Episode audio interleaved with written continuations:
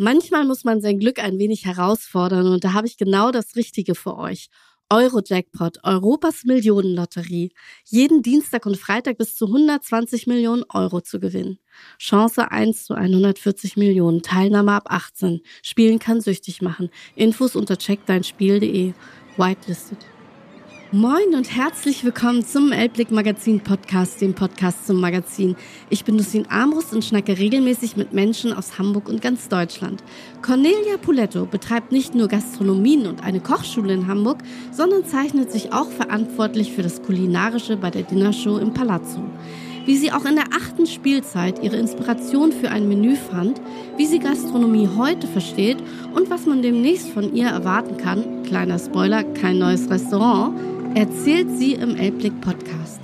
Hallo Cornelia, ich freue mich, dass wir hier in deiner Cucina sind in Eppendorf. Hallo Nussin, ich freue mich auch sehr.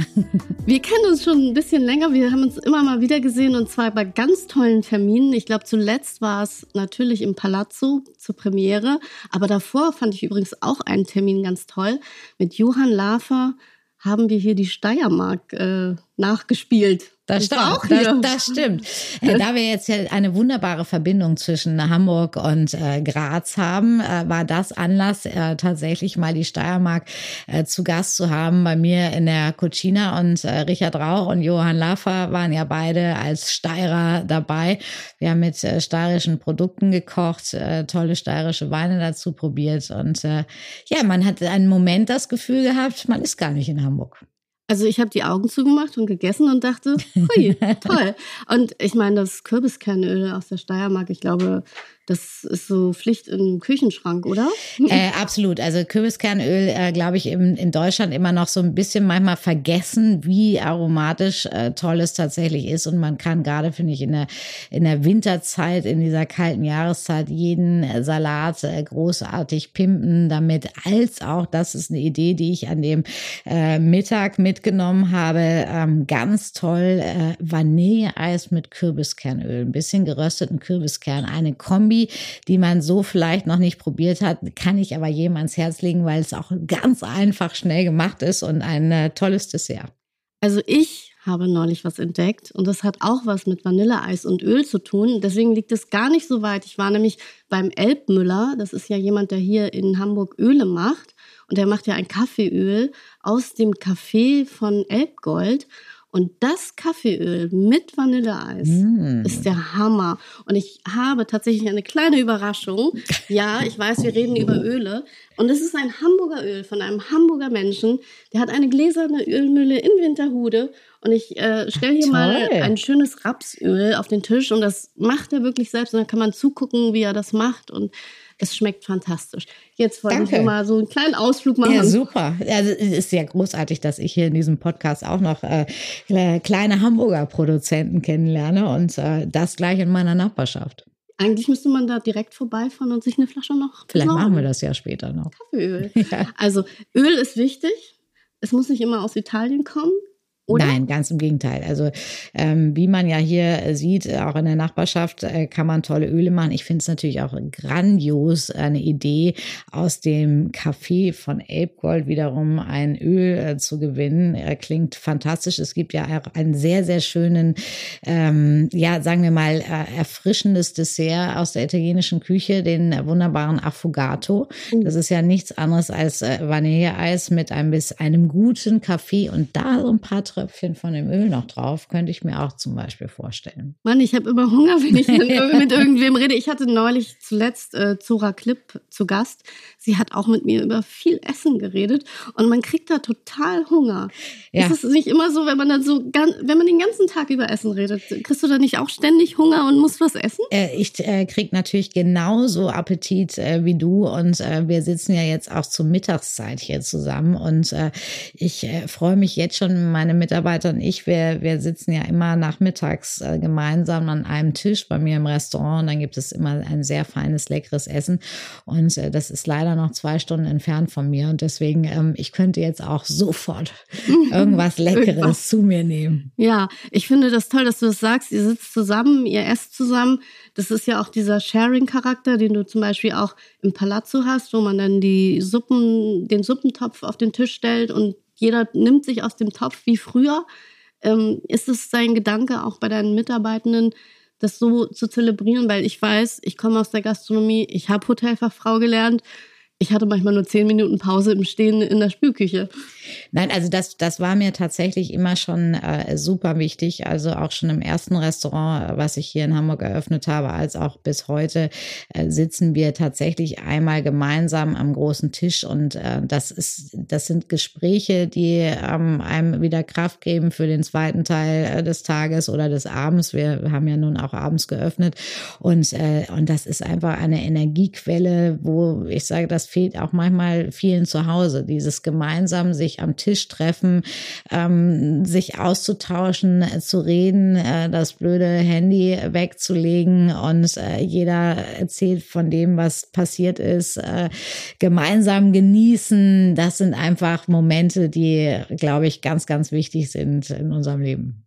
Ich weiß das ganz genau, weil ich bin ja auch alleinerziehende Mutter und manchmal finde ich es wahnsinnig schwer, mit seinem Kind das pubertär ist, an einen Tisch zu kommen und äh, dann irgendwie gemeinsam Zeit zu verbringen beim Essen. Und es ist wirklich noch so, dass die einzige Zeit, in der wir uns sehen, ist beim Essen. Also sonst sehe ich dieses äh, Kind nicht mehr. Ja. Äh, ich, vielleicht auch normal. Ich weiß, dass ich mit 15 auch gar keine Lust hatte auf meine Eltern. Aber ja, Essen ist ein Ritual. Essen ist so wichtig. Aber haben wir in unserer heutigen Zeit überhaupt noch Zeit dafür? Also es ist ja wirklich schwierig. Ich, ich glaube, man, man muss sich ähm, heute die Zeit dazu nehmen. Also ich bin ja auch ähm, jemand, ich hasse alles, was to go ist, äh, Coffee to go. Also die, diese Zeit, äh, sich mit einem guten Kaffee hinzusetzen, das muss noch nicht mal unbedingt der Kuchen dazu sein, aber ähm, äh, wirklich aus einer ähm, schönen Tasse einen Kaffee zu genießen und auch diese, diese Momente ähm, zu genießen, ist einfach ganz, ganz wichtig. Und ähm, ich sehe das auch in diesen, ja, doch auch herausfordernden Zeiten, die wir haben. Das ist auch für die Gäste dieses wirklich ähm, all das vergessen, was einen persönlich und was uns in der ganzen Welt, in unserer Stadt bewegt, einfach mal für ein paar Stunden hinter sich zu lassen. Das gelingt uns im Palazzo genauso wie auch bei einem Restaurantbesuch. Es geht nicht nur um das Essen an sich, sondern es geht ähm, um Tischkultur, um Genuss. Es geht darum, auch sich mal verwöhnen zu lassen. Ähm, tolle ähm, Mitarbeitende, die bei mir im Restaurant, ähm, im Service arbeiten. Und deswegen für mich gehört beides dazu. Die Küchenqualität an sich natürlich, aber genauso auch das Wohlbefinden eines Gastes von, von tollen Menschen einfach ein paar Stunden abgeholt zu werden. Es ist also gar nicht unbedingt das Essen, sondern die Gemeinschaft, das Zusammenkommen und das Austreten aus dem Alter? Also ich glaube, das ist so ein, so ein Baukastensystem. Also da, da gehört eben ganz, ganz viel dazu. Der erste Eindruck ist natürlich ähm, das Begrüßen der Gäste äh, durch mein äh, Team, diese Herzlichkeit, äh, das Persönliche. Deswegen habe ich vielleicht auch eher mehrere Outlets ähm, in kleinerem Format als äh, ein großes Restaurant. Das war noch nie so ähm, das, was mir richtig viel Spaß gebracht hat. Und selbst selbst im Palazzo ist es einfach wirklich, man hat so das Gefühl, man gehört für drei Stunden mit in die Familie unserer Künstler, unserer Köchin und Köche und, äh, und auch tollen Service-Mitarbeitern. Und ähm, das, das ist, glaube ich, ganz, ganz wichtig, dass man das pflegt in diesen Zeiten, wo alles ähm, nicht immer einfach ist. Ich weiß auch, dass es ja in der Gastronomie sowieso sehr schwer ist, Personal zu finden. Und schaffst du das dann, dass du eben dieses Gemeinschaftsgefühl entwickelst, dass die Menschen das wie als eine Familie leben? Weil ich glaube, das ist wirklich eine Herausforderung, heute Nachwuchs zu finden. Ich meine, ich bin selber aus dem Gastronomiegewerbe gegangen, wegen der Arbeitszeiten und wegen so vieler Dinge, die mir nicht gefallen haben. Heute würde ich vielleicht noch mal drüber nachdenken, weil da hat sich ja auch was verändert.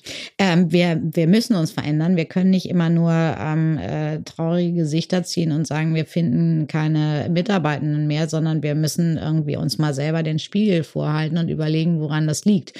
Und äh, ich habe mittlerweile in, in meinen Unternehmen äh, mehr als 60 ähm, Mitarbeiter. Und äh, da ist es einfach ganz, ganz wichtig, ähm, über die Arbeitszeiten nachzudenken nachzudenken, über natürlich auch den Wohlfühlfaktor in einem Unternehmen, ähm, vielleicht ein bisschen das Gefühl auch von Familie, ohne Frage, weil wir verbringen gemeinsame Zeit mehr als mit, äh, sag ich mal, unseren Liebsten. Also müssen wir das so gut wie möglich gestalten. Und da gehört das gemeinsame Essen dazu, genauso wie wir oft auch nach äh, dem Service noch zusammensetzen, uns austauschen, planen, was ansteht und ähm, einfach ein tolles Miteinander haben. Und wir haben tolle Säulen, sehr langjährige Mitarbeitende, die eben dann auch wieder die jungen Köchinnen, Köche motivieren. Und das macht riesig viel Spaß. Sonst würde ich es, glaube ich, nicht schon so lange machen. Ich glaube auch, wenn man das mit Leidenschaft macht, dann macht man Dinge auch länger. Und mir hat damals die Leidenschaft gefehlt. Deswegen, ich war ja auch nicht in der Küche, sondern ich war eher so im Service. Und das ist äh, tatsächlich auch nicht in einer ja, es war in einer Kettengastronomie und das ist natürlich dann nochmal ganz anders. Das Klar, das ist eine, eine viel anonymere ähm, Situation als, als zum Beispiel hier bei uns.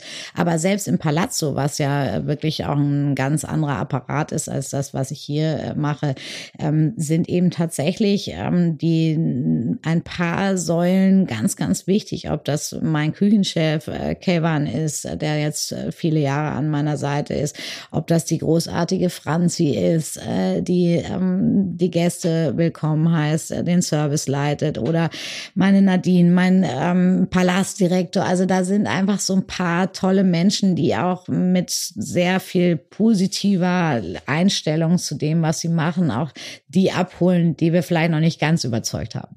Es ist ja auch schon die achte Spielzeit, glaube ich. Ja. Und ich denke dann immer, also mir geht es immer so, ich verliere dann irgendwann so ein bisschen das Feuer. Wie entfacht sich das nach acht Mal nochmal neu? Oder ist es immer noch da, war nie weg?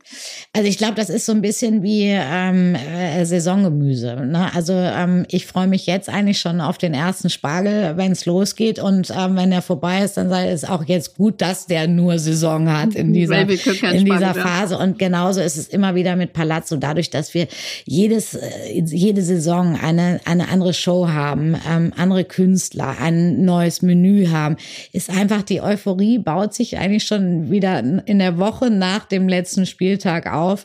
Und äh, wir freuen uns alle drauf. Wir machen aber auch drei Kreuze, wenn wir die Saison hinter uns gebracht haben und ähm, erfolgreich hinter uns gebracht haben. Und ich glaube, acht Jahre, ähm, das sagt schon viel. Das ist einfach so toll, wie das von Hamburgerinnen und Hamburgern angenommen wird, immer wieder besucht wird, aber natürlich auch Touristen äh, nach Hamburg zieht und äh, somit eben auch die, die restliche Gastronomie ähm, als auch Hotellerie äh, erfüllt. Und ähm, ein Palazzo-Besuch gehört für viele eben jetzt schon dazu, wenn man Hamburg besucht. Ich habe tatsächlich neulich erst von jemandem gehört, den ich kenne, der war da mit seiner ganzen Firma und hat gesagt, wir haben unsere Weihnachtsfeier direkt ins Palazzo verlegt. Also finde ich super. Geht auch. Und er hat gesagt, er war völlig begeistert, weil sie das tatsächlich noch nie gemacht haben und er sich tatsächlich nichts drunter vorstellen konnte und keine Lust hatte auf irgendeine so Musical-Show, weil er überhaupt nicht darauf steht. Und er hat gesagt, das war dieses Zusammenspiel zwischen Essen und Show war genau richtig. Und ähm, das bei ihm ist ein großes Kompliment, weil er ein sehr trockener Mensch ist. Ja. Und ähm, also im positiven Sinne, aber ihn zu begeistern für etwas, äh, da das dauert. es gibt einfach keinen, keinen perfekteren Ort für, für solche Feiern. Also die, dieses Zelt an sich, das sind ja alte Spiegelzelte, die tatsächlich zusammengesteckt werden, nicht äh, gehämmert. Und ähm, man betritt einfach eine, eine andere Welt und man vergisst wirklich das, was draußen ist. Und ähm, es ist natürlich abwechslungsreich, aber man hat auch die Chance, sich zu unterhalten. Also es ist jetzt nicht super nervig, dass die ganze Zeit Show läuft und irgendwelche Spaßkellner einem ähm, fast fast das äh, Hefeweizen über den Schoß äh, schütten. Und äh, somit ähm, ist das ein toller Mix, weil auch bei Weihnachtsfeiern, wir wissen das alle, überhaupt Firmenfeiern, da sitzt man oder arbeitet den ganzen Tag miteinander und plötzlich sitzt man äh, für drei Stunden zusammen und kaum einer redet noch. Und da kommt automatisch eine andere Stimmung. Das ist so ein bisschen wie, äh, ja, nicht Maskenball, aber man, man ist irgendwie in einer anderen Welt und öffnet sich viel schneller. Ja, ich glaube, das passiert dann sowieso, weil auf Weihnachtsfeiern ist ja immer so ein Kodex, den man wahrt. Und da ist auch jemand, der vielleicht nicht so viel redet oder introvertiert ist, vielleicht genauso gut aufgehoben wie jemand, der extrovertiert ist, ja, oder? Genau. Ja, also wir sitzen ja hier in deiner äh, Kochschule. Ich habe mich gefragt, was ist dir so wichtig, auch in dieser Kochschule zu vermitteln? Es gibt ja hier ganz viele Kurse, man kann ja. Also ich bin ja, auch wenn mein Beruf als Köchin sich ähm, in den vielen Jahren ähm, immer weiterentwickelt hat und äh, Kochbücher dazu kamen und äh, TV dazu gekommen ist oder auch mein Podcast mit meinem Freund Dennis Wilms, ähm, ist trotzdem diese Liebe zum Kochen und zu den Produkten immer noch ganz tief. Und äh, das habe ich schon angefangen in meinem ersten Restaurant mit einer eigenen Kochschule und habe das hier weitergeführt. Die wird jetzt dieses Jahr schon elf Jahre, elf Jahre alt, die Cucina. Und es macht einfach Spaß, so wie heute Abend kommen zum Beispiel Stammgäste mit ihren Kunden.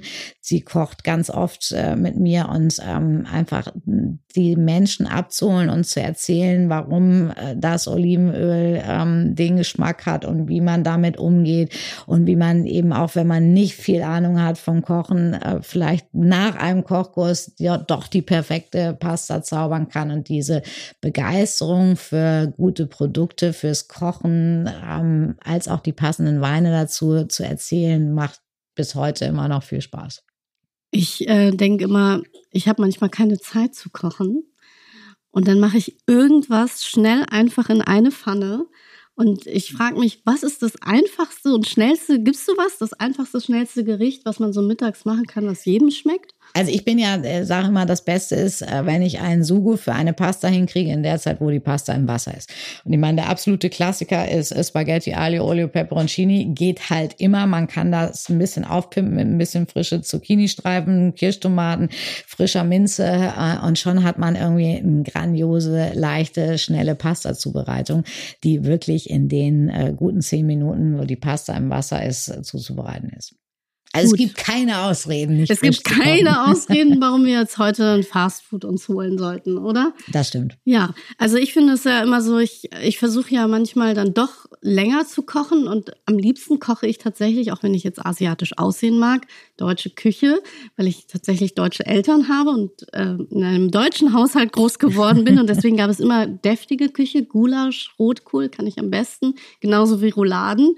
Ähm, aber äh, wie, wie sehr hat dich deine Kindheit geprägt? Also du kochst ja sehr italienisch, aber gibt es noch so Sachen, wo du sagst, also das war so ein Gericht aus der Kindheit, das hat mich so wahnsinnig faszinierend. Also was ich immer toll fand, meine Mutter hat auch immer ähm, halbtags gearbeitet und trotzdem immer für uns äh, schnell und frisch äh, gekocht, wenn wir aus der Schule kamen. Aber auch meine Oma hat eine große Rolle gespielt, die äh, sehr, sehr gut gekocht hat. Die machte übrigens den besten Sauerbraten. Also ich bin auch mit deutscher Küche äh, groß geworden.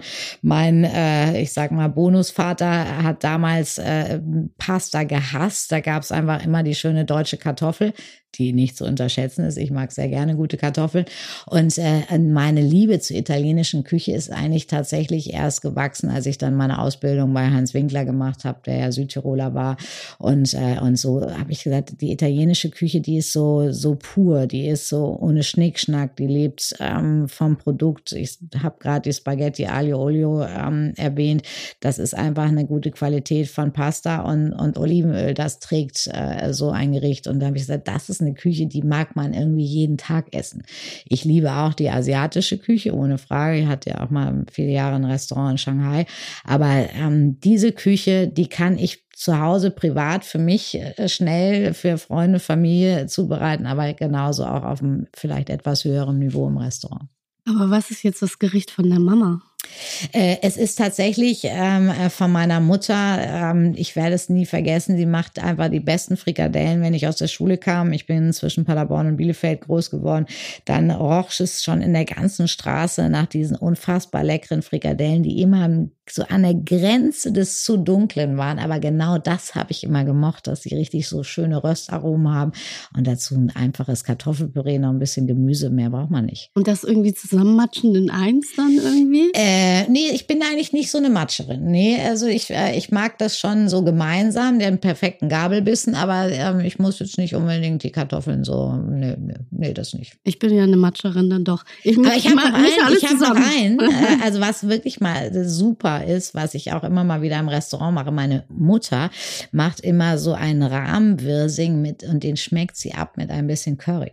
Das ist auch eine ah. sehr, sehr leckere Kombination, kann ich äh, nur empfehlen. Ich finde Wirsing sowieso unterschätzt. Super. Wird er, ich habe immer das Gefühl, er wird kaum eingesetzt, dabei ist er doch grandios, oder? Er ist grandios und er ist unfassbar gesund, wird auch nicht so viel drüber gesprochen. Stattdessen äh, kaufen wir heute irgendwelchen wilden Brokkoli und solche Sachen. Aber so ein Wirsing ist wahnsinnig vielseitig. Also ich, ich liebe ja auch diesen Kimchi, diesen fermentierten ähm, Kohl zum Beispiel. Beispiel. Also Kohl an sich, egal ob Wirsing, Chinakohl, Spitzkohl, äh, Rotkohl, wie du gerade, also der Hammer. Ich liebe auch Rotkohl ja. so einfach eingelegt irgendwie und dann wenn er noch so leicht knackig ist. Ne? Das ist, ich finde es grandios. Und ich mag auch gerne klassischen Grünkohl. Richtig ja, schön äh, mit, mit, mit Pinkel und mit einem Schweineback dran. Also ich brauche jetzt auch nicht so diesen gesunden Kale Salad. Ähm, brauche ich nicht. Nein. Und wie schwer ist es jetzt, auf die vegetarischen Varianten umzusteigen? Ähm, vegetarische Küche ähm, spielt ja immer schon eine große Rolle in der italienischen Küche und ähm, es fällt überhaupt nicht schwer. Also wir sind halt sehr kreativ in den ganzen Bereich Pasta, auch handgemachte Ravioli, Agnolotti, Tortelli sind fantastisch vegetarisch. Da fehlt einem einfach gar nichts.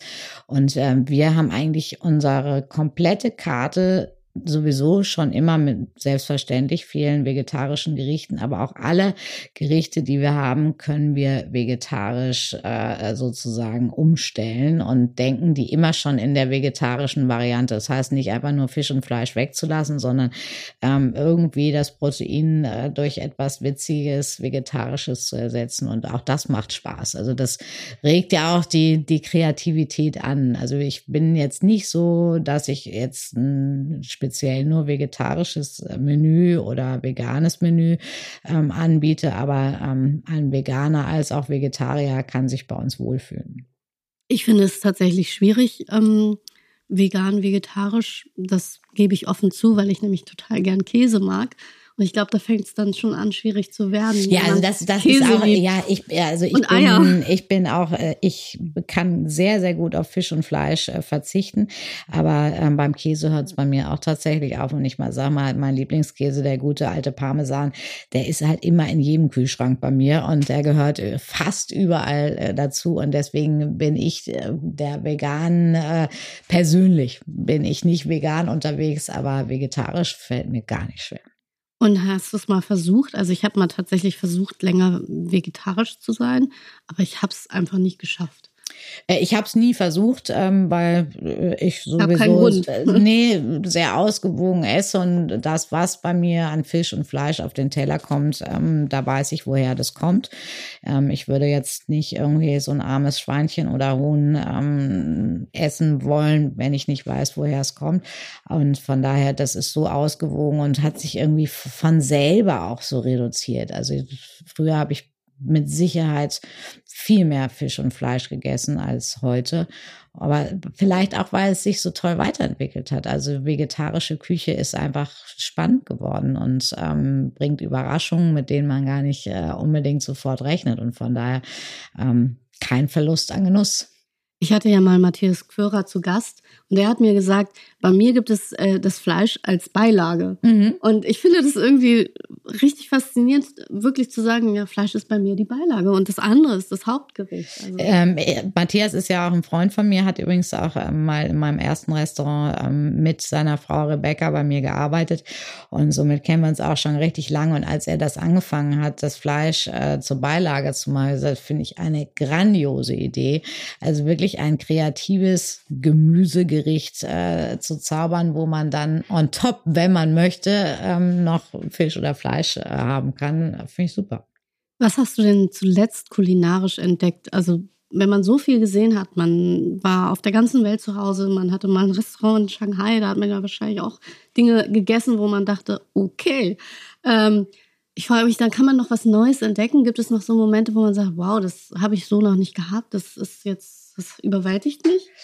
Äh, die, die, Momente gibt es immer wieder. Also das habe ich natürlich äh, besonders äh, häufig in Shanghai tatsächlich erlebt, wenn man da plötzlich ähm, mit mit den äh, Kolleginnen und Kollegen ähm, aus Shanghai sitzt und sie einlädt zum Hotpot essen und sieht, was so alles in so einem Hotpot landen kann, ist das schon manchmal äh, speziell.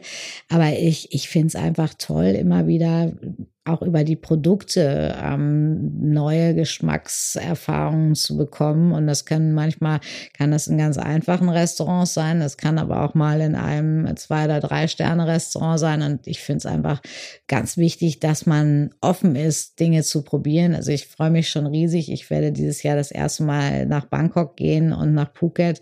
Und ähm, das ist einfach die ganze Thai-Küche, finde ich äh, auch großartig. Ich beherrsche die übrigens nicht. Das finde ich auch auch immer schön, ähm, dass wir oder ich einen Beruf habe, der sich nie auslernt. Also ich werde da mit Sicherheit äh, Produkte, Gemüse, Obst äh, probieren, was ich so noch nicht in meinem Leben gegessen habe und äh, mit Sicherheit tolle Geschmackserlebnisse mitbringen. Vielleicht spiegelt sich das dann auch im Spiegelzelt wieder. Wenn, ja, also das, das, das hat also ja, das ja, das hat ja immer, immer wieder ähm, auch Einfluss und ähm, das äh, ist jedes Jahr ein, ein Neuerfinden, was ich eigentlich so ein bisschen hier im Restaurant erstmal ausprobiere. Ich will jetzt nicht sagen, dass meine Gäste hier äh, Versuchskaninchen fürs für die neue Palazzo-Saison sind, aber es sind tatsächlich immer so die Bestseller, wo ich sage, so, oh, das äh, bringt so viel positive Resonanz bei den Gästen. Das wäre jetzt auch etwas äh, für fürs Palazzo. Also die, zum Beispiel meine leichte Currysuppe dieses Jahr, ähm, die habe ich halt hoch und runter hier im Restaurant gespielt. Die ist auch in meinem Kochbuch äh, zu finden und ähm, die kommt halt toll an. Und dann gibt's natürlich auch immer wieder Klassiker, Signature, was auch, finde ich, jeden, jede gute Köchin, Koch ausmacht, dass man eben auch manchmal sagt, ich muss unbedingt äh, ins Poletto gehen, weil es da ähm, die beste ähm, Parmesan-Tortelli äh, gibt zum Beispiel. Ja, und dann darf man natürlich so etwas auch öfter mal auf die Karte nehmen. Und äh, genauso ist im Palazzo, dass wir jedes Jahr überlegen, ach, vielleicht könnten wir ja doch mal wieder die Parmesansuppe reinnehmen oder, oder, oder. Also ich erinnere mich tatsächlich an einen Lachs-Tatar, das gab es mal irgendwann. Mhm. Das fand ich auch total toll, weil man kennt es, man, man mag es, aber es war irgendwie anders. Ich weiß gar nicht mehr, warum es so war, aber es ist mir in Erinnerung geblieben. Und ich finde dann immer spannend, wenn Gerichte einem in Erinnerung bleiben und man sich dann wirklich noch an den Geschmack irgendwo erinnern kann und sich dann fragt, wann kann ich das wieder essen? Es ist nur so Nachhall. Mm, ja, das, das ist zum Beispiel auch so, so ein Klassiker, der sich im Laufe der Jahre aufgebaut hat, der eben auch von verschiedenen Texturen, einmal dieses zarte Fleisch von, von diesem besonderen Lachs, äh, dann das Knackige vom Römersalat, das Cremige von der Avocado und eben diesen Kräutersud, ein, ein Öl, was das Ganze trägt, was mit äh, fünf verschiedenen Kräutern zubereitet zubereitet wird. Und das, das sind halt genau so diese Klassiker, die ich meine. Ich sag mal so, Kräuter apropos, ich habe ja immer so einen Küchenhack, der vielleicht auch schon ein alter Küchenhack ist. Ich schneide ja immer Petersilie in der Tasse. Also ich äh, nehme dann eine Schere und dann tue ich die Petersilie Tasse und schneide sie. Und jedes Mal, wenn das jemand sieht, sagt er, wow, das ist ja eine super Idee. Ich hacke es ja nicht auf dem Brett. Ne? Ich finde es nämlich total praktisch irgendwie. Ist es auch. Und es, es, gibt ja eben auch Kräuter, die gar nicht so, bitte nicht so fein gehackt werden sollten, weil die ja auch viele ätherische Öle haben und eigentlich eher so ein, so ein Heuaromatik kriegen, was gar nicht schön ist. Und äh, ob das Basilikum oder Petersilie ist, ist super gut mit der Schere zu schneiden schneiden. Schnittlauch äh, genau das gleiche. Und äh, da braucht man gar nicht irgendwie lange drauf rumhacken, bis ähm, eigentlich alles an schönem Aroma verflogen ist und die Kräuter grau sind. Also ich habe das nämlich gemacht und es war irgendwie, meine Freundin stand in der Küche und hat gesagt, was machst du denn da? Und dann habe ich gesagt, ich mache Petersilie. Und dann meint sie so, in einer Tasse mit einer Schere? Okay. ähm, aber gibt es noch, wenn man jetzt hier zum Beispiel zur Kochschule kommt, gibt es dann auch so ein paar Lifehacks, wo man sagen kann, naja, du kannst das anders schneiden. Also ich hatte als ich in der Ausbildung war, habe ich immer das Messer falsch gehalten beim Schneiden. Habe ich ja auch auf die Finger gekriegt von unserem Koch, ähm, weil ich dann immer so lustig geschnitten habe und er gesagt hat, oh mein Gott, das geht gar nicht. Ähm, dann musste ich zur Strafe sehr viele Zwiebeln machen. Und er hat dann mal geguckt, wie ich das mache.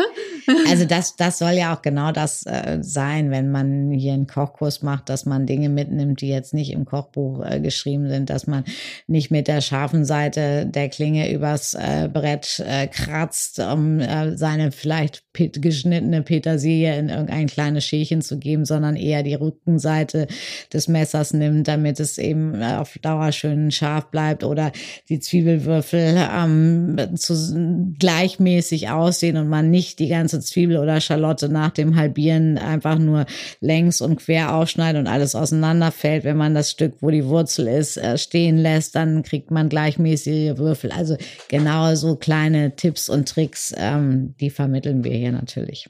Und was ist dein Lieblingstrick? Gibt es sowas?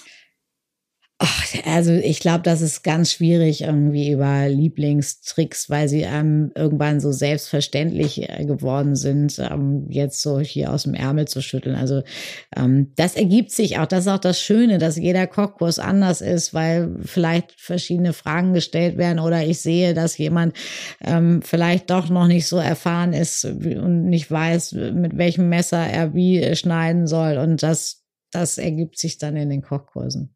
Ich finde das spannend. Ich glaube, ich muss mal einen buchen, um was ja. Neues zu lernen, weil ich habe auch immer das Gefühl, ich lerne nie aus. Und auch kulinarisch. Ich hatte jetzt schon so viele tolle Köche bei mir im Podcast oder hatte ein Interview und jedes Mal denke ich, ich habe was Neues gelernt, ich habe was Neues erfahren. Und ähm, apropos neu, 2024, das Jahr ist noch jung. Kann man schon darüber sprechen, was so 2024 alles kommen wird? Gibt es irgendwas, wo du sagst, ich habe nämlich irgendwie was gehört mit einem Konzept an einer Hochschule?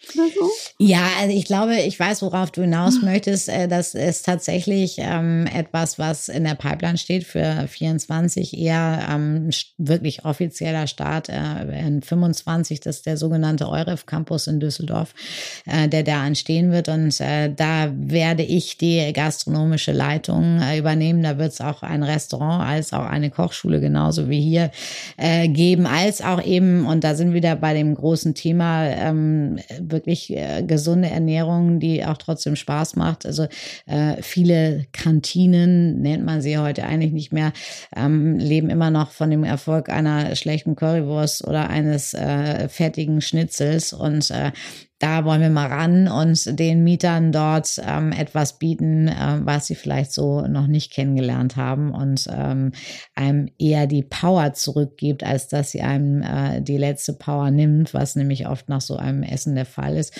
Ja, und da haben wir keine Langeweile, ähm, uns damit dieses Jahr zu beschäftigen. Und ansonsten ist natürlich auch hier mit meinem Restaurant, mit meiner Bar, ähm, dem Paulas, äh, der Cucina, ähm, immer viel zu tun tun. Unsere Catering-Anfragen sind großartig. Ein neues Menü für Palazzo. Also ähm, direkt aus Bangkok importiert. Aber vielleicht doch. Es gibt doch noch eine Idee, weil ich werde tatsächlich äh, dieses Jahr ein neues Kochbuch schreiben. Ah. Da freue ich mich sehr drauf und es ist, äh, hat auf jeden Fall mit meinem absoluten Lieblingsthema zu tun. Ich ähm, sage ja manchmal aus Spaß auch in der Küchenschlacht, äh, ich kann eigentlich nur Pasta und deswegen wird es ein Buch äh, sein, was meine Liebe zu Italien erzählt, aber auch gleichzeitig natürlich meine ganz große Liebe zur Pasta. Ich bin gespannt, weil ich denke dann ja immer, es gibt ja schon so viele Kochbücher, aber man kann dann immer noch was Neues lernen. Ich habe neulich ein Kochbuch gelesen, das hieß Geschmacksbooster. Ich glaube, ich bin mir nicht sicher, ob da nicht auch was von dir drin vorkommt. Ähm, es war so, da geht es dann einmal um die ganze Welt und welche Geschmacksexplosionen äh, es in anderen Ländern gibt. Und ja. äh, das äh, war auch, wo ich Dinge neu gelernt habe, wo man dann denkt, na, es gibt so viele Kochbücher, man hat schon so viel gelesen und trotzdem liest man da was Neues.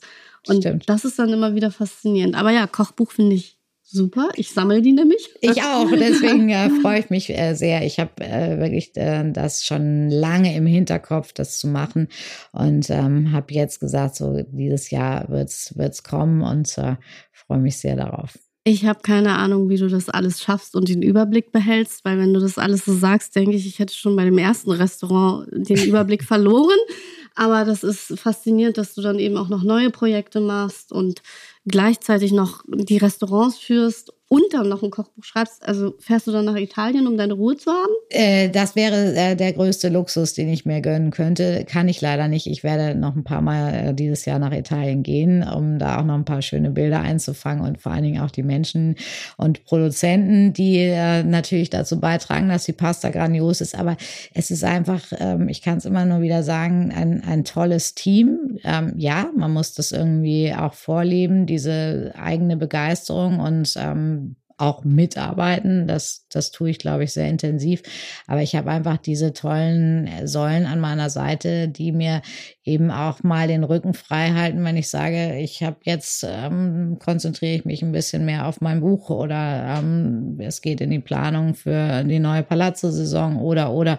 Und ähm, das ist einfach toll, wenn man das sagen kann nach so vielen Jahren, dass man äh, so etwas hinter sich hat.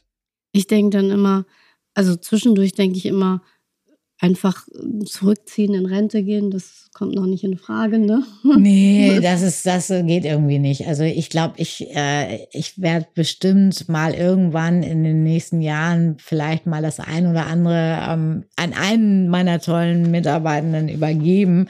Aber im Moment fühle ich mich noch ziemlich fit, äh, dass ich das, so wie ich mir das wünsche, weiterführe. Und wenn das irgendwann, wenn ich merke, das wird vielleicht ein bisschen schwächer, dann muss man abgeben. Ich kann ja auch nicht still sitzen. Also insofern verstehe ich das total. Und ich denke jedes Mal, ich kann mir nicht vorstellen, dass ich irgendwann zu Hause sitze, nur noch Fernsehen gucke und irgendwie nichts mehr mache. Ich glaube, das wird es bei uns beiden nicht geben. Nein, ich bin, ich bin auch, ich muss auch immer was machen. Also es war für mich auch in, in der ganzen Pandemie ähm, unabhängig davon, dass ich ganz viele Ideen umgesetzt habe und wir im Livestream mit meinen ähm, Gästen gekocht haben und und und. Aber ich, ich habe da auch angefangen zu stricken, weil ich musste immer irgendwas machen, weil äh, einmal am Tag für meine Familie kochen, okay, super, schüttel ich Gott sei Dank aus dem Ärmel und dann, was mache ich denn mit der restlichen Zeit? Und äh, somit äh, habe ich mir das Stricken selber beigebracht. Das oh, können wir dann bald eine Kollektion von dir? Absolut. Also äh, Froggy ist mein, äh, mein aktuelles Exemplar. Ein äh, froschgrüner, ähm, wunderschöner Zopfpullover. Da fehlt noch eine Zopfreihe und Bündchen vom Ärmel und dann ist der fertig. Und den werde ich dir dann mal präsentieren. Also ich habe früher immer gerne die Socken von meiner Oma, die sie gestrickt hat, getragen. Die waren nämlich wirklich immer warm. Total, klar. Also wenn ich das nochmal sagen darf, ich wäre ich wär die Erste, die eine Kollektion kauft. Ja. So, meine Podcasts gehen nur 30 Minuten. Wir sind tatsächlich toll in der Zeit. Ich bedanke mich sehr, dass du die Zeit gefunden hast. Sehr gerne. Ich freue mich aufs Palazzo, dann später und äh, wünsche dir eine wunderschöne Zeit in Asien. Dankeschön. Bis bald. Bis bald.